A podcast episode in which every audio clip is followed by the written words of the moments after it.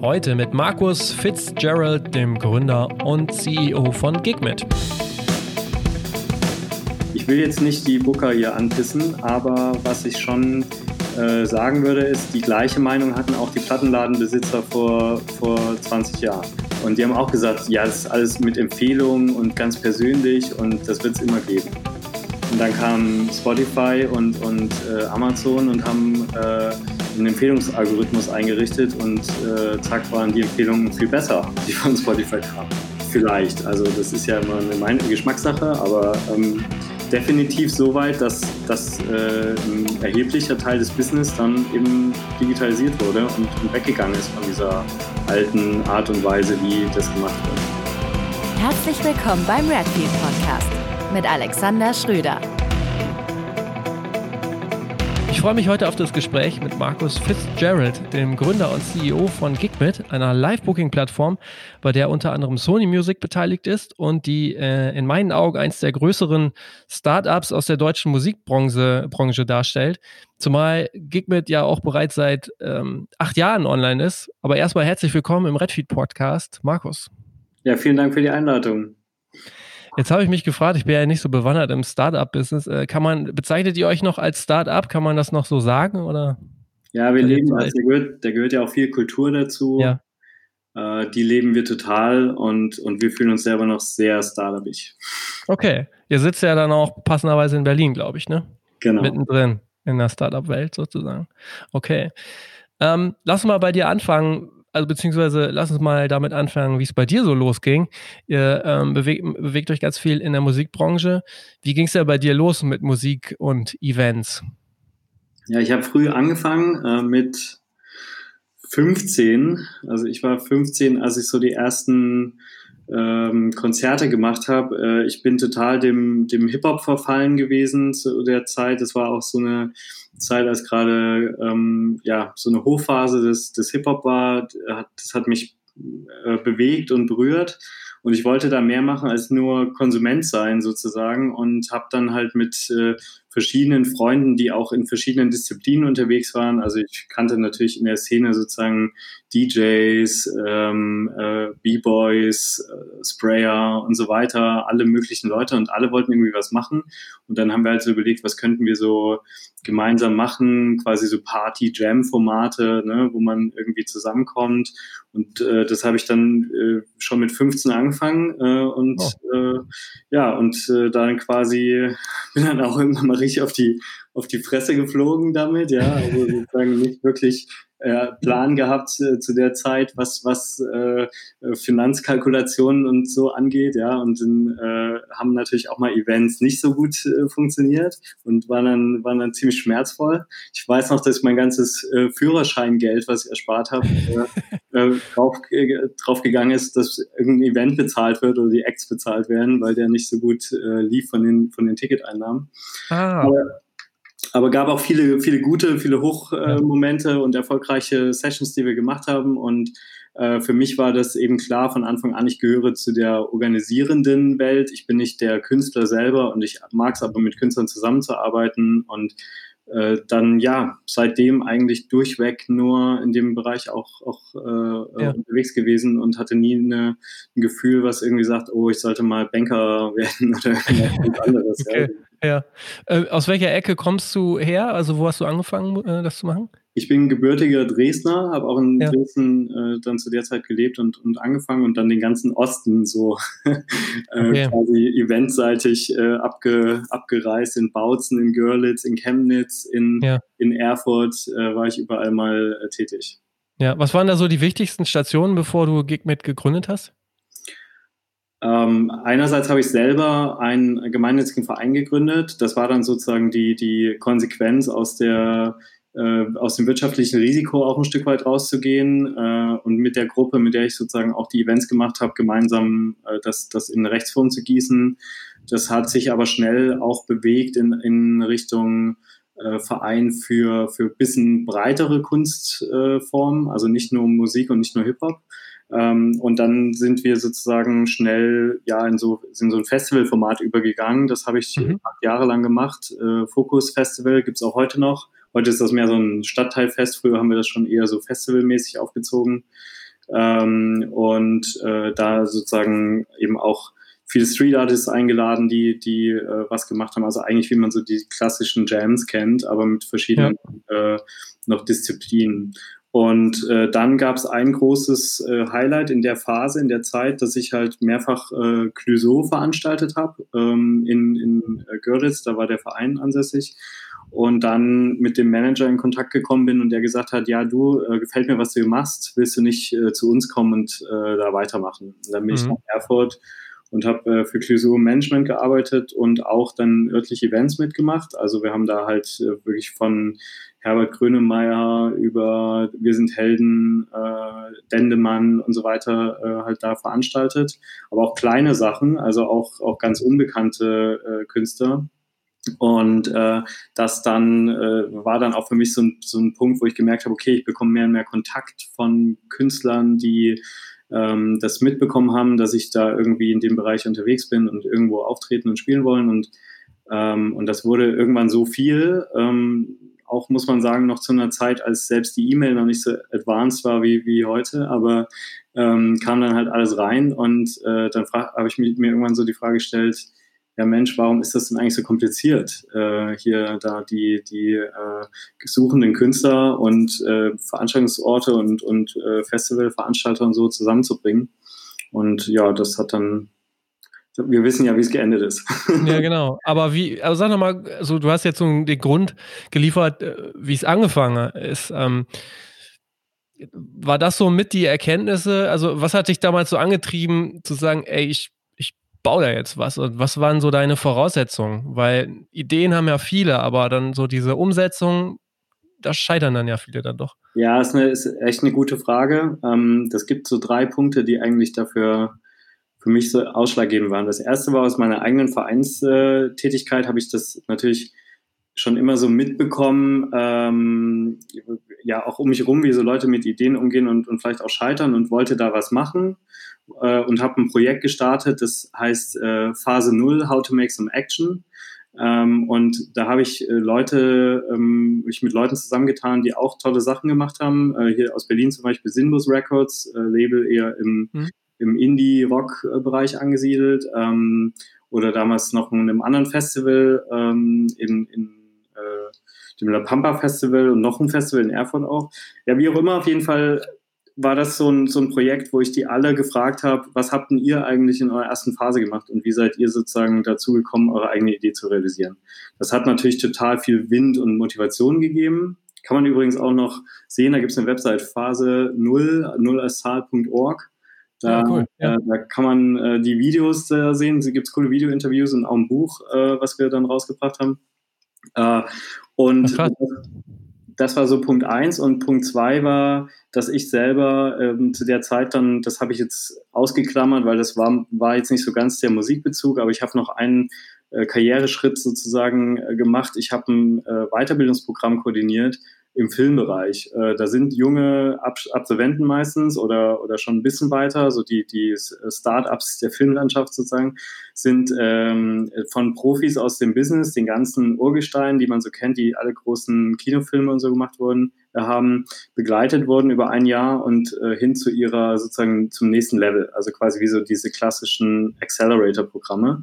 Und ich habe das koordiniert und habe natürlich da total Blut geleckt. Also ich habe halt so gemerkt, wie alle um mich rum entwickeln ihre, ihre äh, Businesses und ihre Karriere und der Input ist total geil und auch die erfahrenen Leute, die wollen eigentlich ihr Wissen weitergeben und die wollen eigentlich, dass da auch Neues passiert.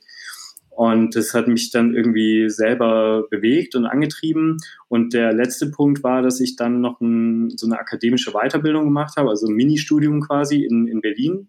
Äh, das hieß Digitale Geschäftsmodelle Business 2.0. Und da habe ich halt die ganzen Online-Plattformen, die überhaupt nichts mit Kultur und Musik zu tun haben, aber die so da draußen gerade ähm, erfolgreich unterwegs sind, kennengelernt und dachte dann so, Mann, krass, das geht alles schon, Technologie kann das alles, Wahnsinn, wie weit wir da eigentlich schon sind, weil ich das aus der Musikecke so gar nicht kannte. Ja. Und, und diese Punkte dann alles zusammen, also dieser Spirit von, ich will eigentlich was machen, äh, die Möglichkeiten, die da draußen in der Technologie unterwegs äh, sind und die, die äh, auch Verbündeten und Befreundeten äh, Player sozusagen, die mit mir in diesem eigenen Projekt gearbeitet haben. Das war so, äh, ja, äh, eins plus eins quasi zusammengezählt und dann mhm. äh, selber losgelegt. Okay. Was waren da so die ersten Schritte? Ja, äh, zuerst mal haben wir uns eingeschlossen. Das ist was, was man ja nicht machen sollte. Ähm, man sollte ja immer mit allen quasi Marktteilnehmern äh, ja. sprechen und, und wir dachten, wir haben die Informationen genug selber aus der eigenen Erfahrung und haben uns eingeschlossen. Freunde von mir, die eher so im, im Tech-Produktentwicklungsbereich unterwegs sind und ich und überlegt, was muss so eine Plattform eigentlich können hm. Haben wir das alles, haben wir eine Woche in Dänemark ein Haus gemietet, sechseckig übrigens, deshalb ist unser Logo auch sechseckig. Ah, okay. Ähm, und, und haben uns dann sozusagen, haben da so eine Art Anforderungsprotokoll definiert und dann hat ein Bekannter von mir, der auch so ähm, schon sehr erfahren ist im Produktentwicklungsbereich, den genommen und einmal so quasi ausgedruckt und dann haben wir so einen riesen, wir waren in so einem bei Freunden in so einem Möbelausstellungshaus, also hat eine Riesenfläche, ja, mhm. und jetzt ausgedruckt und hat quasi das ganze, weiß nicht, was waren, vielleicht 500 Quadratmeter oder noch mehr, waren dann sozusagen tapeziert mit, mit der Plattform, äh, quasi und den oh, Funktionalitäten, ja. die wir wollten. Und er hat gesagt, vergesst es. viel zu viel, dünnt das aus, macht irgendwie so das, äh, das ja. Einfachste, äh, was, was geht. Und dann haben wir halt das runtergebrochen, wirklich auf die minimalsten, einfachsten Anforderungsschritte und dann äh, damit losgelegt. Hm. Wie waren denn so dann die ersten Reaktionen aus der Musikbranche, als ihr mit dieser dann ja auch sehr modernen Idee, und du sagtest es ja auch, ähm, oder es ist ja auch klar, 2012 wurde es gegründet, ähm, da war die Welt ja auch noch ein bisschen eine andere aus technologischer Sicht. Ähm, was waren so die Reaktionen in der Musikbranche, als ihr mit dieser Idee um die Ecke gekommen seid? Du piekst in die Wunde. ja? ja, weil, also einerseits muss man sagen, hast du recht, man muss sagen, dass die in dieser Zeit zum Beispiel auch Marketing auf Facebook bei Veranstaltern ja. noch, noch verpönt war und so, das machen wir nicht. Wir haben Poster und Flyer und Facebook, das, da haben wir 20 Euro pro Veranstaltung Budget, das geht dann in Facebook, machen wir so ein Boost uh, Your Posting, ja. Ähm, Eventbrite verteufelt das heute und sagt, äh, da, da will es genauso wie Geld zum Fenster rauswerfen. Mhm. Ähm, und, und so war die Stimmung und wir haben äh, dann natürlich auch genau die gleichen Reaktionen auf, auf unser eigenes Produkt bekommen, was das jetzt soll mit einer Online-Lösung, wo man doch die ganzen Kontakte in seinem Adressbuch stehen hat und die doch nur mhm. anrufen mhm. braucht und so. Und das war auch die ersten drei Jahre ultra schwer. Also für uns war wirklich so die ersten drei Jahre die, die ständige Frage, also einerseits ein sehr guter Ansporn, weil wir so rangegangen sind, dass wir gesagt haben, wir wollen das Produkt immer weiter verbessern, wir wollen das äh, ähm, Feedback aus der Branche aufnehmen und irgendwie umwandeln in ein cooles Produkt, das äh, alle lieben. Das heißt, für uns war es natürlich schon auch sozusagen quasi mit der Peitsche getrieben, der Ansporn äh, zu sagen, wir machen es jetzt noch besser als vorher, ähm, was, was dem Produkt erstmal gut getan hat. Ähm, aber gleichzeitig natürlich die ganze Zeit die Frage, schaffen wir das, werden wir das äh, überleben? Und viele andere, lustigerweise, die auch mit uns in der gleichen Zeit an den Start gegangen sind, die gibt's alle nicht mehr. So, ne? Also mhm. da kriege ich auch immer wieder mal ähm, ah, gibt's die noch, die kennst du ja noch von, von früher und so. Und in dem Bereich macht keiner mehr was. Das hat keiner überlebt, diese Phase. Also man muss schon sagen, wir waren da ein bisschen zu früh. Ähm, aber äh, waren natürlich dann auch in der glücklichen Situation, nachdem wir das äh, äh, mit viel Kreativität auch irgendwie überlebt haben, ähm, dass wir dann natürlich als ja sozusagen Vorreiter oder First Mover, wie man das neudeutsch nennt, äh, dann da standen und, und, ähm, und wirklich loslegen konnten, als auch der Markt sich an sich geändert hat und gesagt hat, mehr ja. digitale Produkte, äh, ach ja, so eine digitale Lösung gar nicht so schlecht und so, ja. Also das war dann so, weil dann nach drei Jahren ist das dann irgendwie auch angekommen, hat uns sehr gefreut und seitdem wachsen wir auch fleißig. Ja. Wie habt ihr das am Anfang finanziert? Ja, einmal ganz am Anfang aus eigenen Ersparnissen, also äh, auch da Sparbuch geplündert, ja, das ja. kann ich ja noch. Ähm, und, und quasi reingesteckt das Geld. Wir auch alle Gründer haben über Jahre verzichtet oder verzichten bis heute, ehrlich gesagt. Äh, aber ähm, äh, zumindest da am Anfang auch in, in krasser Form. Also es gab gar keine Gehälter in dem ersten halben Jahr und, und wir haben das irgendwie so versucht. Ähm, dann haben wir ähm, uns Minimalbeträge ausgezahlt. Heute dürfte man das gar nicht mehr. Das war alles weit unter Mindestlohn. Äh, und, ähm, und haben äh, quasi einfach so unsere Existenz damit gesichert und gleichzeitig dann halt Business Angels äh, angeworben, die sozusagen aus der Ecke auch teilweise kommen. Wir haben einen, Manager von äh, eher so im Reggae-Bereich, äh, der sozusagen bei uns ähm, eingestiegen ist. Wir haben einen äh, Anwalt, der bei uns eingestiegen ist, der auch bei Native Instruments zum Beispiel äh, tätig ist. Wir haben einen Marketing ähm, äh, Agenturchef, der dann eingestiegen ist, der den Launch von MySpace gemacht hat in Deutschland. Also wir haben so quasi alles, was irgendwie das versteht und einen Musikbezug hat, ähm, äh, versucht zu gewinnen und da halt ein, auch Glück gehabt und ein paar gute Angels äh, gewonnen, die mhm. unterstützt haben und finanziert haben.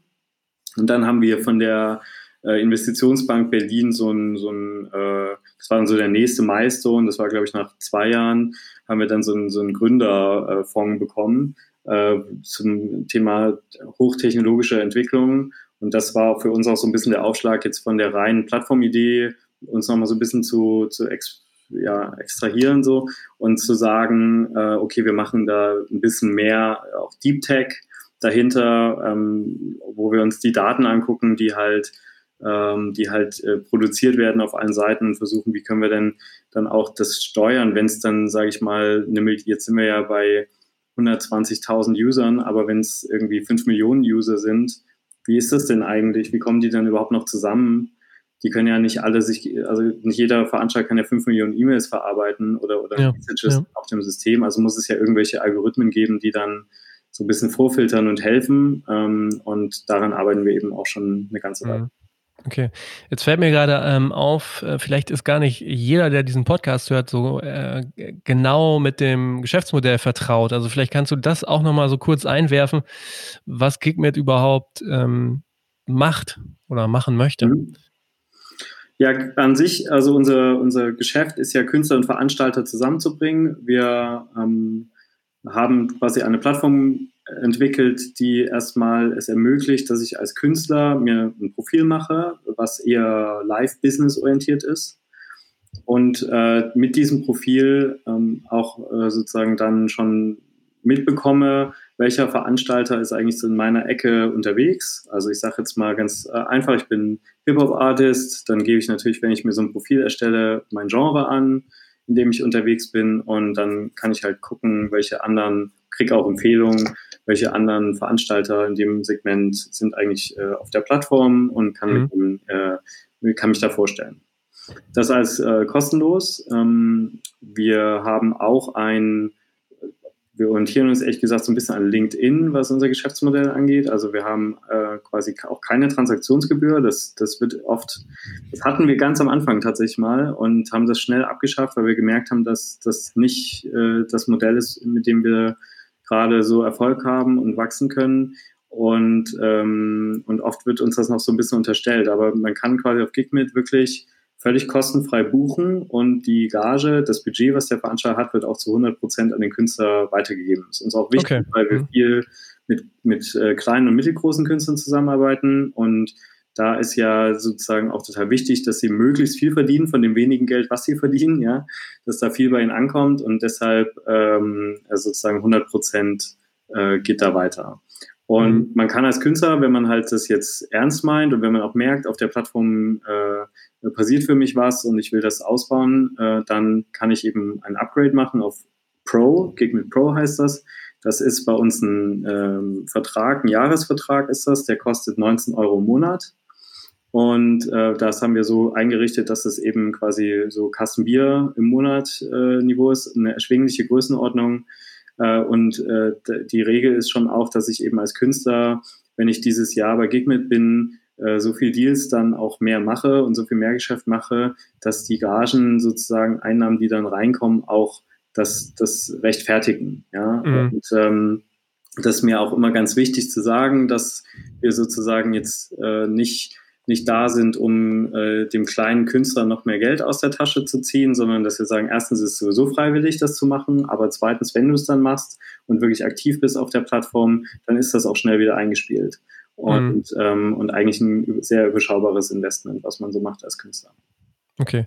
Dieses Grundmodell hat sich aber seit der Gründung bis jetzt eigentlich auch so fortgesetzt, ne?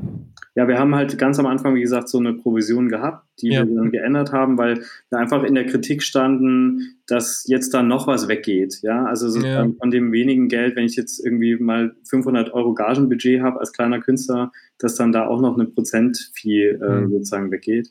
Und dann haben wir das verstanden, würde ich jetzt mal so das übersetzen, ja.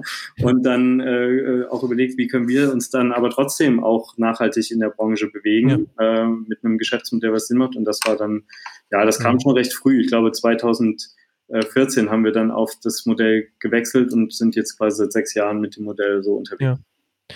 Jetzt hast du eben gesagt, ihr habt äh, 120.000 User. Ich nehme an, ein sehr großer Anteil davon sind Künstler. Und ein sehr kleiner Anteil davon sind dann Veranstalter, ne?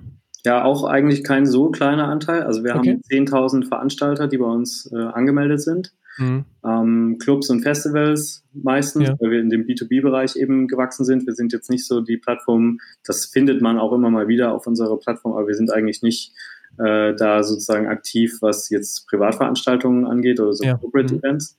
Ähm, und das ist ja eine Anzahl, die wir, wo wir auch ganz stolz drauf sind, weil ich meine, jedes Festival bucht äh, äh, irgendwas zwischen vielleicht 40 und, und 200 oder 300 Künstlern, wenn es ein größeres ist.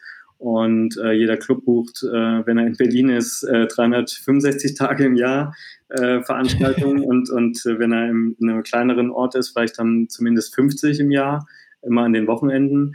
Ähm, und das heißt dann sozusagen, dass die Nutzerzahl auf der Veranstalterseite schon auch ein ganz schönes Volumen mitbringt an, an Veranstaltungen.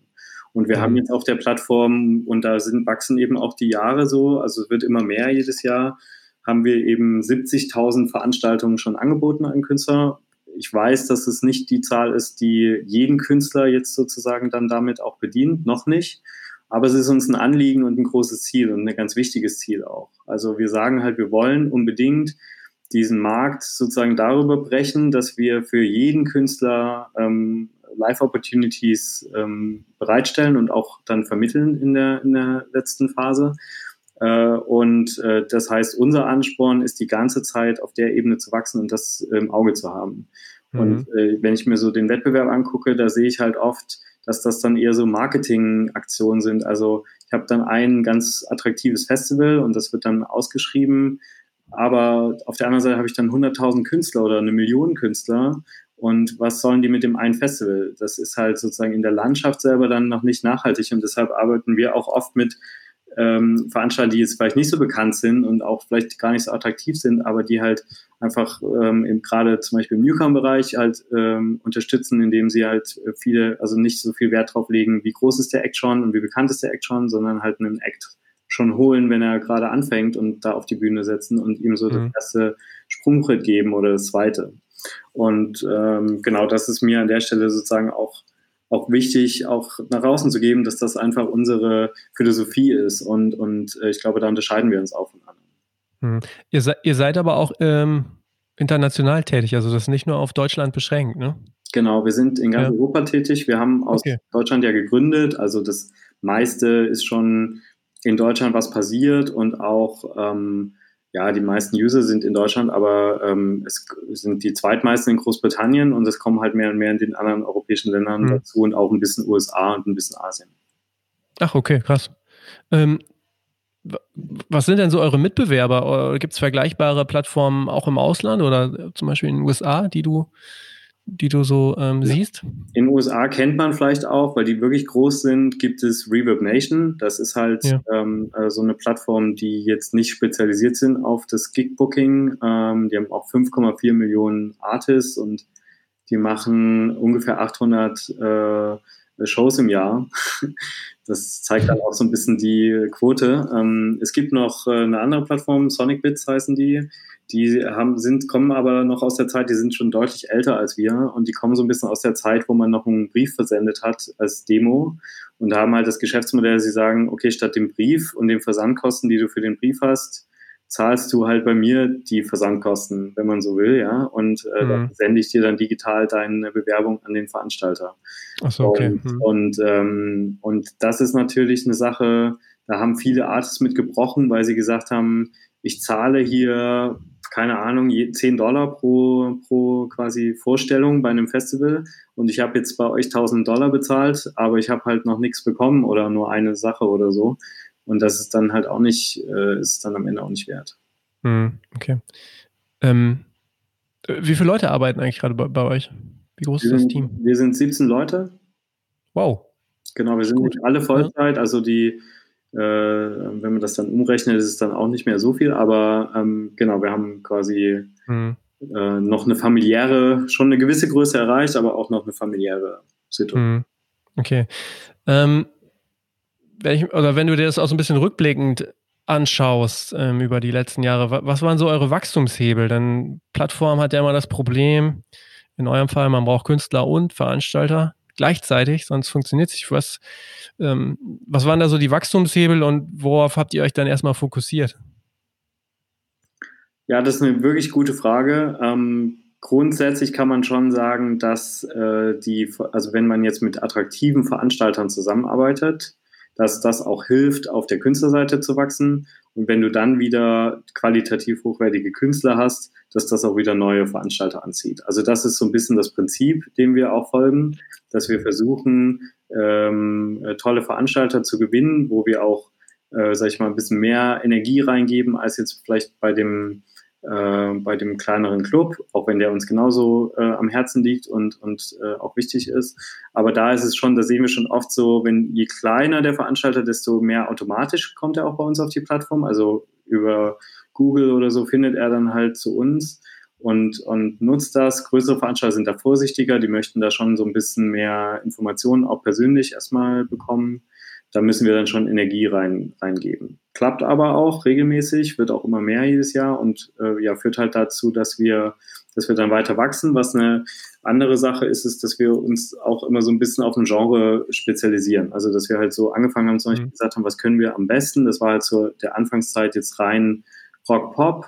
Und dann haben wir halt sozusagen ausschließlich in dem Rock-Pop-Feld auch Veranstalter äh, gewonnen. Das hat sich geändert mittlerweile. Mittlerweile sind wir so aufgestellt, dass wir sagen, wir wollen eben in mehreren Genres äh, mehr erreichen und gucken uns da sozusagen breiter um und, und versuchen dann, ja, wie gesagt, das mehr. Aber am Anfang mit begrenzten Ressourcen, äh, da war das schon wichtig, sich da zu fokussieren und nicht jetzt zu sagen, wir machen alles zu, zu, zu einer Zeit. Hm.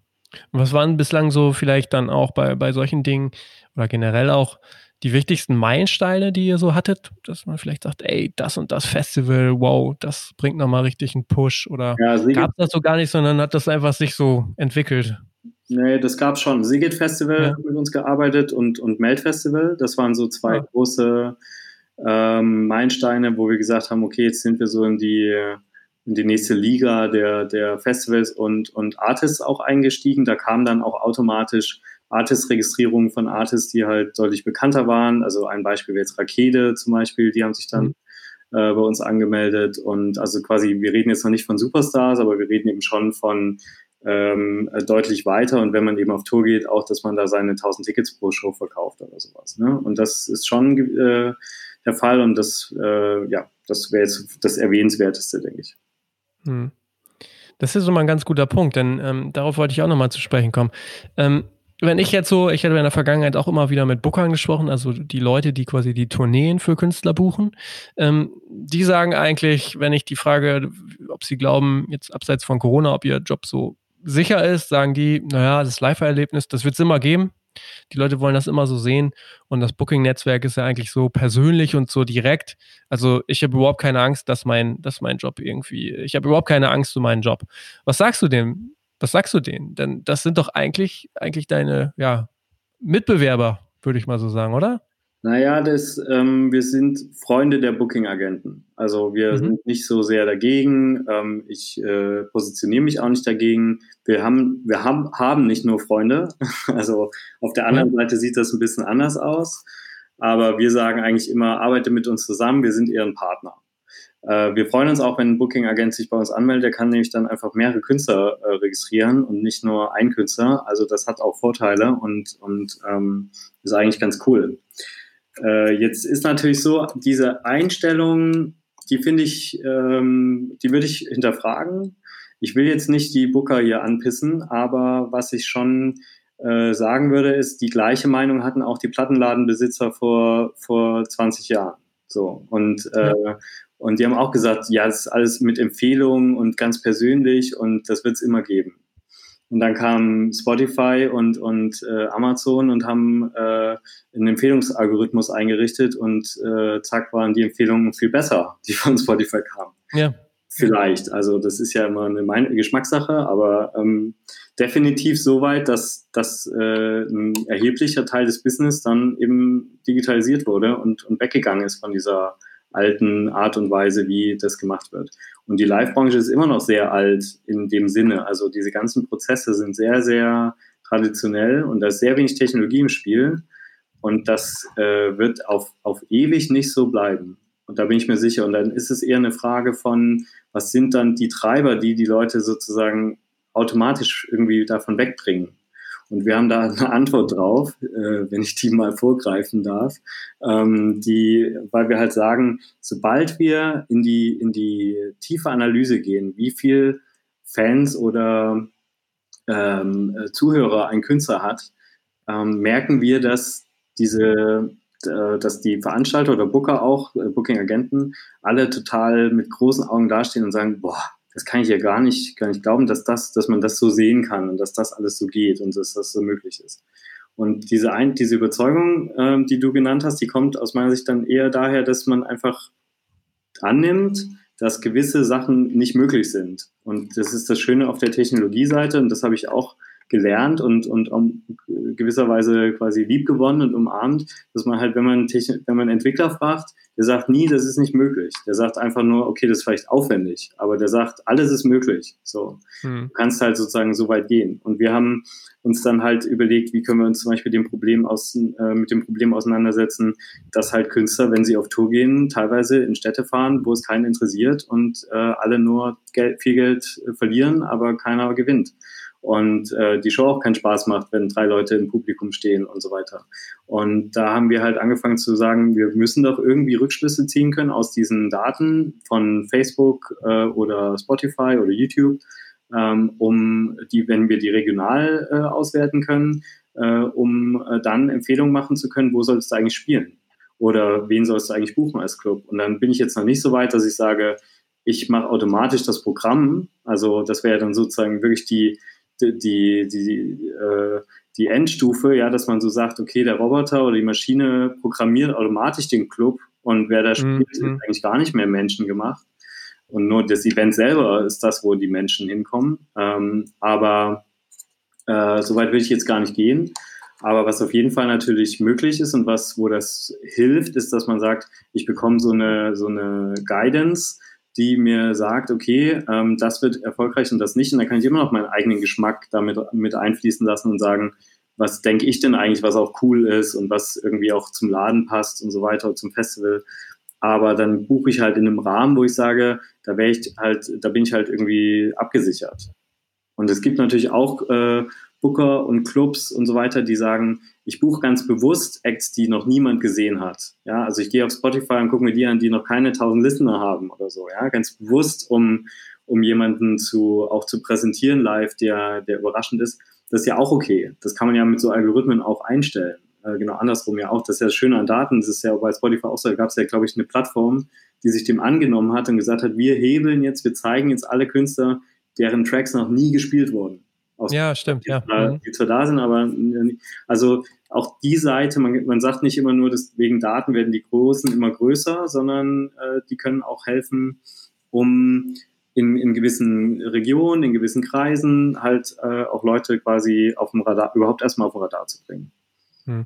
Das heißt, wenn ich Band oder wenn ich auch Veranstalter bin und äh, dann diese Künstlerprofile anschaue, da kann ich mir wirklich ein Bild machen auf Basis von diesen Daten und Zahlen, äh, wie diese Band quasi auf den einzelnen Plattformen, aber auch quasi äh, gebündelt sozusagen funktioniert. Mhm. Und äh, wir arbeiten jetzt, gehen jetzt einen Schritt weiter, dass wir daran arbeiten. Das gibt es jetzt noch nicht, das ist noch nicht live, aber das kommt so als nächstes, dass wir halt Vorhersagen machen, äh, wie viel ähm, Leute werden denn kommen. Also dass wir halt einfach Ach, ähm, okay. Das, weil das Schöne ist ja, das ist ja auch immer so das Problem. So ein einzelner Booking-Agent, und wie gesagt, also nicht, wir sind da nicht dagegen. Wir sagen einfach nur, nutz uns und werde unser Partner. Denn der einzelne Booking-Agent, der hat halt äh, 10 Acts oder vielleicht 30, wenn er viel hat. So, und das ist die Erfahrungsbasis. Und dann kann er sagen, okay, ich weiß ja, und vielleicht noch zwei, drei Freunde, die auch Booking-Agenten sind, die man da auch nochmal fragen kann. Aber die, die, der Dialog mit dem Festival im Club ist, ah ja, hier, ich weiß ja, dass mein Artist in der, in der Größenordnung wird so und so viel verkaufen, weil die anderen drei, die ich da bei dir gemacht habe, in der gleichen Größenordnung haben das auch gemacht. Aber wir können halt sagen, wir äh, benchmarken das mit 120.000 Acts oder mit noch viel mehr Shows dann in Zukunft und und das ist natürlich eine, eine, eine Fähigkeit, die kein Einzelner mehr hat, also wo dann wirklich so eine Community auch zu tragen kommt und wo man sagen kann, so eine Online-Community, die kann tatsächlich mal viel, viel Mehrwert bieten, als wenn man immer nur in seinem Silo alleine äh, sozusagen äh, arbeitet.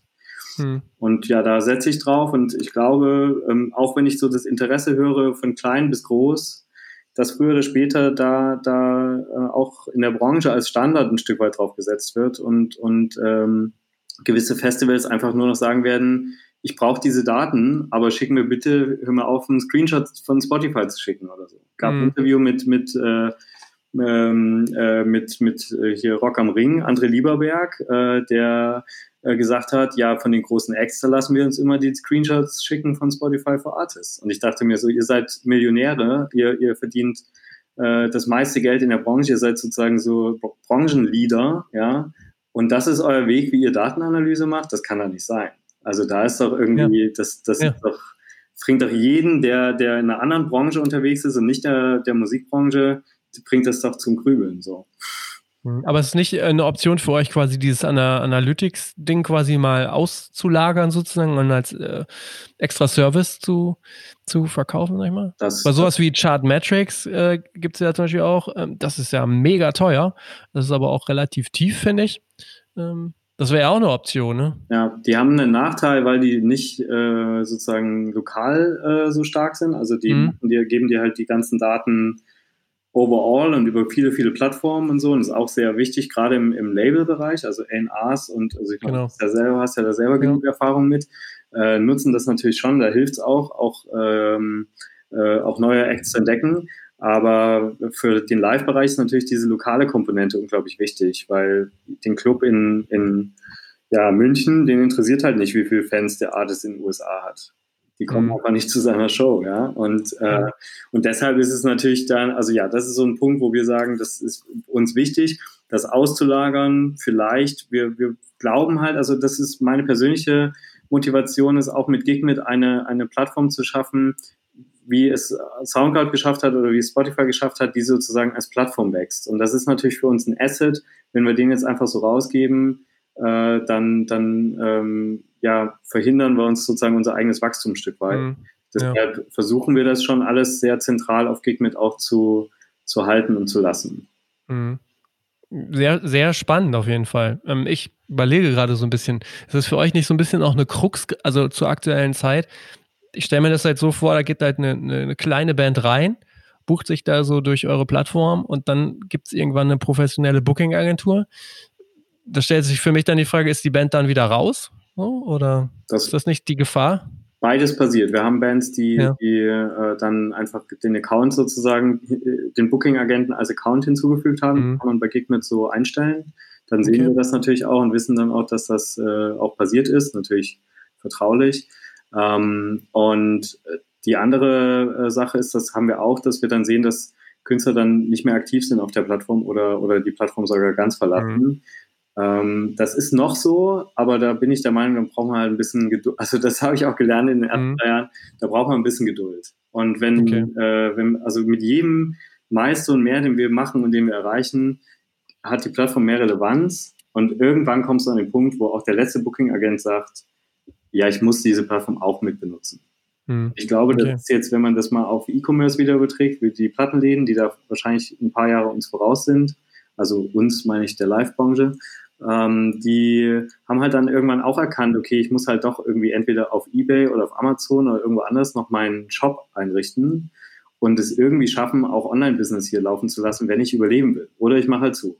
So, mhm. die, ich will jetzt nicht die Ansage machen an alle Booking-Agenten, ihr macht zu, wenn ihr nicht mit Gigment arbeitet, aber ich sage halt, dass es definitiv in Zukunft mehr Relevanz haben wird und auch mehr Geschäft sozusagen darüber äh, ähm, abgewickelt wird und dass es deshalb sich lohnt, auch jetzt schon zu den Account zu machen und, und dabei zu sein.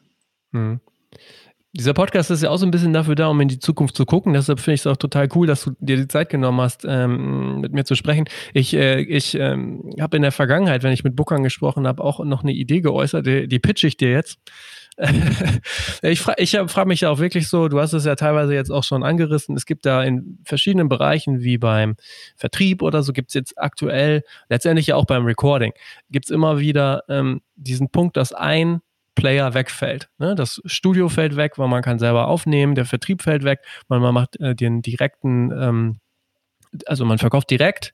Ähm, und jetzt habe ich mir ja ganz oft die Frage gestellt, wäre es nicht für Clubs oder dann halt die lokalen Veranstalter ähm, nicht auch eine Option, dass quasi die Bands direkt zu denen hingehen? Und zwar in Form von so einer Club-Booking-Plattform, also so ein Booking.com für Clubs. So, ne? Dass die halt einfach sagen, ja gut, irgendwie, das kostet Summe X, so, ihr könnt euch anbieten, uns ist auch relativ egal, wie viel kommen oder nicht, so. Ähm, aber vielleicht fängt man am Anfang auch einfach an, dass man sagt, man, man haut irgendwie die Rest, Restplätze sozusagen raus, die noch freien Plätze, und dann buchen sich die Bands ein, weil eine Sache ist ja, glaube ich, allen klar. Es gibt viel zu viele Bands, oder es gibt, na, falsch gesagt, es gibt sehr, sehr viele Bands und sehr, sehr wenig Plätze zu spielen. Ja, die Idee, die ist äh, super cool und die ist auch nicht, äh, die gibt's auch, also die wird auch umgesetzt. Die wird nur nicht so, so flächendeckend umgesetzt. Ne? Ja. Aber wir haben natürlich schon auch Clubs und, ähm, und es gibt eben auch Clubs, die ganz klar sagen, ich äh, veranstalte gar nicht mehr selbst, ich mache das einfach als Einmietung und dann habe ich auch kein Risiko und dann ist es mir auch egal, wie viele Fans die Band hat. Ne? Wir sind natürlich schon interessiert, nicht jetzt Konzerte ohne Ende zu produzieren, die, die alle äh, ja keine, keine Leute mehr in die Clubs holen und sozusagen der, der Barkeeper, der Job des Barkeepers ist dann, den Tresen zu putzen und sich und ja. dabei einzuschlafen. Das soll ja so auch nicht sein, sondern wir wollen ja tolle Erlebnisse am Ende auch haben. Deshalb finde ich, ist diese Komponente, äh, sich da Gedanken zu machen, schon wichtig. Aber zum Beispiel mit der Möglichkeit, wenn man als Artist selber weiß, wie viele Fans habe ich denn in einer Region und wenn ich dann eben einschätze, na das kann ich doch locker äh, bezahlen, also XY, Betrag XYZ an den Club kann ich doch locker bezahlen, um da mein Konzert zu machen, dann ist das äh, eine super smarte Idee. Und das ist, wie gesagt, auch schon, wird auch schon in den ersten äh, Clubs so als gängige Praxis äh, umgesetzt. Und das zeigt ja, dass das auch eine Zukunft hat. Aber das ist dann mehr so lokal ähm, per, per Zuruf sozusagen. Jetzt ne? gerade mehr lokal, aber klar, okay. gesamttechnologisch mhm. ist das natürlich noch, ähm, noch ein Thema. Es gibt auch Plattformen, die sich in dem Bereich äh, sozusagen tummeln. Ich kenne eine aus Spanien, die gerade ähm, äh, an den Start gehen, also die noch sehr okay. frisch sind, aber die es im ja. Spanischen und auch auf Spanisch und im spanischen Raum so machen. Und die gehen wirklich so rein, dass sie sagen, wird einfach direkt gebucht, also wie Booking.com, wie du den Vergleich, den du so äh, Ach krass. Wie äh, heißen die? Den du so gebracht hast. Äh, ich kann, den, ich kann dir den Namen äh, raussuchen, aber ich habe ihn jetzt hier nicht. Äh, okay, okay. Ja, das interessiert mich ja echt. Die haben, meinen, die haben vielleicht einen Podcast gehört und dann die Idee was, was habt ihr denn noch so? Ähm, also bei euch ist ja jetzt auch nicht äh, das Ende der Fahnenstange erreicht, nehme ich an. Was, womit beschäftigst du dich gerade oder ihr euch noch? Also wie, wie soll es so weitergehen, was so Funktionsumfang oder Erweiterung angeht? Ja, der, der berühmte äh, Touring-Bereich ist für uns natürlich ein spannender, dass wir halt einfach Artists auch Empfehlungen geben, ähm, wo sie sozusagen auf dem Weg wohin noch spielen können. Wir setzen uns deshalb damit auseinander, weil wir einfach auch äh, mitbekommen haben, dass wir in unserem Planeten so ein bisschen am Ende der Fahnenstange eher stehen und äh, doch jetzt auch nicht Artists motivieren sollten, die ganze Zeit in Flieger zu steigen und wegen einer Show irgendwie sonst wohin zu reisen, sondern ähm, ein bisschen mehr sich Gedanken zu machen, was, was geht da eigentlich noch und was macht da Sinn. Da kommen die Daten auch wieder rein. Also es wird sich viel um Daten drehen. Es wird sich viel um Datenanalyse drehen und, und das äh, bereitzustellen. Wir gehen auch in diese Richtung, dass wir mehr direkte Zugänge schaffen wollen zu Clubs, die da draußen unterwegs sind, die jetzt nicht über Gigmit gerade äh, aktiv suchen, aber die halt trotzdem ja ein Booking machen und ein Programm machen und äh, wo wir auch diesen dann passend zu den Daten äh, Künstler vorstellen wollen, die zu veranstalten. Wir, wir sind noch so weit, dass wir immer äh, an den Veranstalter auch noch ein Stück weit äh, glauben äh, und denen sozusagen da auch eine gewisse ja, Buchungshoheit irgendwie zus zusprechen. Ähm, was eine andere Sache ist, die ich sehr spannend finde, da experimentieren wir gerade ein bisschen, ist halt zu sagen, äh, wie kann man das Risiko noch mehr rausziehen, indem man sich, es gibt ja auch so Plattformen, die machen so eine Art Vorverkauf oder so ein Demand, mhm. äh, schätzen so, so, eine Nachfrage ab vorher und erst wenn eine gewisse Nachfrage erreicht ist, findet ein Konzert statt. Ja. Das sozusagen irgendwie mehr abzubilden in der Branche und auch Clubs, die vielleicht weniger veranstalten würden, weil du hast ja gesagt, die, die, die Flächen sind halt weniger als, als Künstler, die spielen wollen. Und wenn man jetzt einem Club aber sagt, ich nehme dir aber das Risiko, weil, und du musst jetzt nicht mehr nur Angst haben, dass du am Wochenende aufmachen musst, weil nur das sozusagen dein Geld bringt, so wie du das Geschäft gelernt hast. Und du kannst eigentlich alle Tage anbieten, ähm, machst aber vorher eine Abfrage, wer will denn kommen und erst wenn eine gewisse Größenordnung erreicht ist, produzierst du es dann wirklich, weil bis dahin fangen mhm. keine Kosten an. Also diese, diese äh, Frage zu stellen und technisch auch diese Möglichkeit abzubilden, das ist was, was mich interessiert und reizt, weil ich eigentlich möchte, dass es, dass Leute mehr Mut fassen, in der Branche was zu machen. Aber den Mut aus jetzt eigener finanziellen Kraft zu stemmen, das ist, wird nicht passieren. Das glaube ich jedenfalls nicht. Also muss man denen die Tools an die Hand geben, dass sie eigentlich kein Risiko damit haben. Und dann mhm. hoffentlich, weil ich sag mal so, wenn jetzt in Bochum zum Beispiel ein Künstler, da gibt es auch Künstler, die, die machen auch den Laden voll am, an einem Mittwoch oder Dienstag. Aber der Club sagt halt, hm, kenne ich nicht, weiß ich nicht, ja, so, ist mir jetzt zu riskant, immer den Dienstag aufzumachen. Ähm, und dann bleibt der Laden halt zu. Und warum denn nicht äh, denen die Acts vorstellen, die da auch, die da auch spielen? Mhm. Das ist eine okay. Ebene. Eine andere Ebene ist natürlich jetzt Corona. Äh, ja. Das Thema auch bei uns. Und das gibt mir schon so zum, also lässt mich nachdenken, was kann man eigentlich dem Künstler noch anbieten, dass, sehr, dass sozusagen dieses äh, Thema audiovisueller Content und, und alles, was ich sozusagen als Video mache, auch äh, einen Wert bekommt und, und den Künstler auch begleitet. Also es ist sozusagen so integraler Bestandteil wird von einer, von einer Live-Show, mit zu überlegen, wie mache ich das, wie bringe ich das auch ins Netz und äh, wie kann ich Fans sozusagen darüber, ähm, darüber erreichen. Mhm. Und wie kann ich mich unabhängig machen von ausschließlich dem Live-Erlebnis. Also ich sage, ich bin ein großer Riesenfan von Live-Erlebnissen und ich bin äh, der Letzte, der sagt, das soll nicht mehr passieren oder wir machen alles noch digital. Aber ich glaube schon, dass es immer wieder so Phasen geben wird wie jetzt gerade. Also immer mehr ja. und in der globalisierten mhm. Welt immer schneller und, und äh, wahrscheinlich dann auch irgendwie immer heftiger. Es ist, wenn man sich so die äh, Zeitachse nach hinten anguckt, äh, ist das ja auch so, äh, dass es in immer kürzeren Abständen immer heftigere ähm, äh, Ereignisse passieren, die dazu führen, dass eben irgendwelche Branchen und die Live-Branche wird, wird immer dann betreffen, was, was äh, jetzt zumindest so Krankheiten angeht. Oder wenn dann, äh, also machen wir mal ein anderes Szenario auf, irgendwann gibt es Reiseverbote, weil das Klima so am, am Limit ist. Das betrifft auch die Eventbranche wieder. Dann macht man nämlich nur noch Lokalkonzerte und wie kann dann meine Fangruppe aus einem vom anderen Kontinent das überhaupt noch sehen? Also muss ich mir halt als Künstler Gedanken machen, wie kann ich digital und live enger zusammenbringen. Und auch da, da habe ich jetzt noch keine äh, äh, Lösung parat, die wir jetzt schon, an der wir schon arbeiten. Dafür arbeiten wir auch zu sehr an den Datenthemen gerade. Aber das wird ein Thema sein, was, was auch uns, äh, mhm. also was uns jetzt befasst und was uns in den nächsten Jahren definitiv auf der Feature-Ebene oder was wir so anbieten, auch äh, ähm, wo da auch was passieren wird. Mhm. Okay. Okay. Ja, das ist äh, spannend, auf jeden Fall. Ähm, das hast du ja auch schon durchblicken lassen. Du bist natürlich auch sehr interessiert, kennst dich gut aus, ähm, wer sowas macht. Was sind denn aktuell gerade so Bereiche, wo du sagst, ja, da kommen gerade neue spannende Firmen in der Musikbranche. Das hat Potenzial. So in welchen Bereichen oder welche Firmen siehst du da so? Also gibt es das gerade? Also ein Bereich ist auf jeden Fall so Data Analytics Prediction. Das, da mhm. bin ich überrascht, was, wie viel da gerade auch so hochploppt. Ähm, auch, also jetzt auch für einen Song oder so, ne? Also Companies, die dann sagen, ich sag dir vorher, wie erfolgreich wird dein Song. Gib mir die ersten, äh, keine Ahnung, 30 Sekunden und ich sag dir, äh, wird es ein Hit oder, oder geht der, äh, wird es ein Rohrkrepierer. ähm, also das ist natürlich äh, also ein großes Thema und jetzt natürlich super gehypt, alles was Livestreaming ist oder virtuelle Welten. Ich bin, ich glaube, dass das auch ein, ein definitiv einen, einen Markt finden wird. Ich weiß noch nicht, wie groß der ist. Äh, ich war ja sehr überrascht, dass jetzt äh, gerade Wave, die, die äh, haben ja 30 Millionen Funding bekommen auf dem Papier eigentlich, auf dem Konzept. Das ist schon mhm. so, äh, das kennt man noch von 1999, aber danach ja. ist sowas eigentlich nicht mehr passiert. Von daher merkt man schon, da ist jetzt gerade auch viel natürlich, ja, irgendwie einerseits äh, Hoffnungslosigkeit und einerseits Prinziphoffnung zusammengekommen, äh, um dann sozusagen so, so drastische Schritte zu gehen. Mhm. Siehst du noch ander, ander, anders, anderswo Potenzial oder auch wirklich dann konkret mal ein paar Namen, so, wo sagst du, ey, coole Firmen?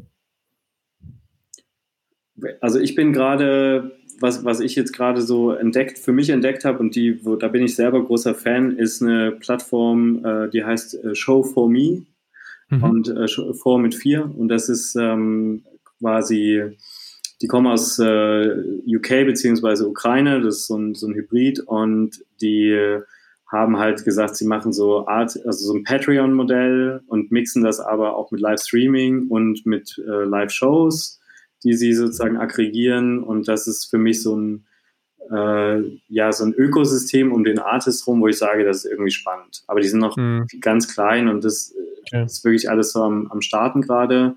Aber mhm. die, den gebe ich sozusagen, da setze ich drauf, dass da noch, äh, dass man von denen noch hören wird.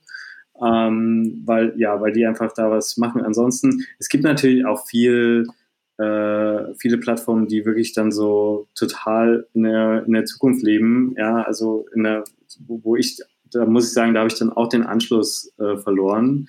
Also ich schaue mir halt in der Regel Produkte an, die, die ich mir tiefer angucke und die ich dann auch irgendwie mag oder nicht mag die halt, sage ich mal, vom, beim Jetzt anfangen und ansetzen und dann irgendwas verbessern wollen, irgendeinen Zustand mhm. verbessern wollen.